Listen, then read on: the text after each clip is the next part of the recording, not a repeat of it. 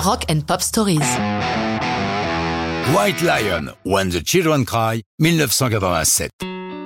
C'est le type de chanson où on se dit Ah oui, je connais ça, c'est qui déjà? Pourtant, ce ne sont pas des One Hit Wonder, des gens d'un seul titre. Ils ont eu d'autres succès, mais qui n'ont pas vraiment cartonné sous nos latitudes. Les White Lion font leur début en 1983 et sont de ces groupes qui ont marché à grands coups de guitare et de cheveux très longs, ceux que l'on appelle des groupes air metal. Comme souvent avec ce type de groupe, leur plus grand succès est une ballade, When the Children Cry. Elle a beaucoup à voir avec l'origine de leur leader, chanteur et guitariste Mike Tramp, qui arrive du Danemark. Leurs débuts sont chaotiques. Leur premier album en 84, Fight to Survive, signé par Elektra, déplaît au label qui leur rend leur contrat. Ils sont rachetés par un label de Philadelphie, Grand Slam Records, qui fait faillite quelques mois plus tard. White Lion ne se décourage pas et les choses sérieuses surviennent en 87 lorsqu'ils sont signés par Atlantic qui produit leur album Pride.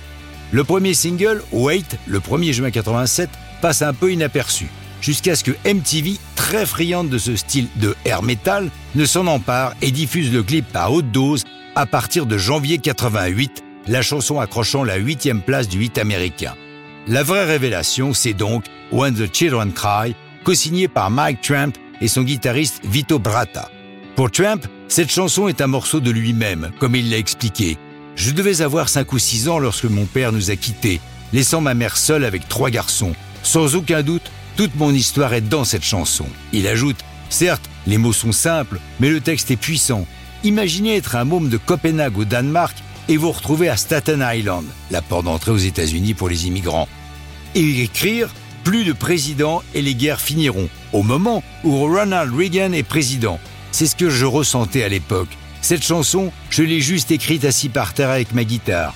Puis, Vito est arrivé et l'a magnifiquement transformée avec son picking.